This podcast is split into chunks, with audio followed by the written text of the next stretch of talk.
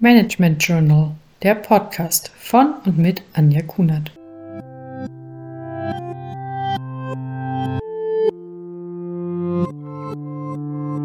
Guten Tag. Heute möchte ich über ein Thema sprechen, das mir sehr am Herzen liegt: das wertschätzende Führen. Wertschätzendes Führen bringt zahlreiche Vorteile. Zum Beispiel steigt die Zufriedenheit der Mitarbeitenden oder die Fluktuation sinkt.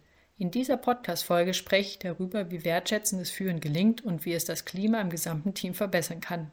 Unter Wertschätzung versteht man die positive Bewertung von anderen Personen und ist verbunden mit Respekt, Aufmerksamkeit und Interesse. In einer früheren Podcast-Folge habe ich bereits gesagt, dass Respekt eine Erwartung ist, die von Mitarbeitenden gegenüber Führungskräften formuliert wird. Aus meiner Sicht ist es immer zwingend nötig, mit Mitarbeitenden und insgesamt mit Menschen wertschätzend zu kommunizieren. Ich denke aber auch, dass Wertschätzung für jeden Menschen nicht nur von extern kommen sollte, sondern auch aus sich selbst heraus. Ein wertschätzender Umgang mit der eigenen Person kann für ein deutlich besseres Wohlergehen sorgen und damit zu einer höheren Leistungsfähigkeit im privaten und beruflichen Kontext. Nun aber zurück zum wertschätzenden Führen.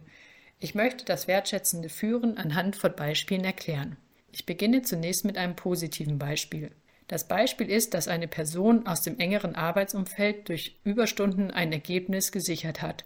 Es ist leicht, in diesem Beispiel Wertschätzung auszudrücken und den Mitarbeitenden zu danken. Ich schätze es sehr, dass du Überstunden gemacht hast und damit sichergestellt hast, dass wir unseren Termin halten können. Vielen Dank dafür.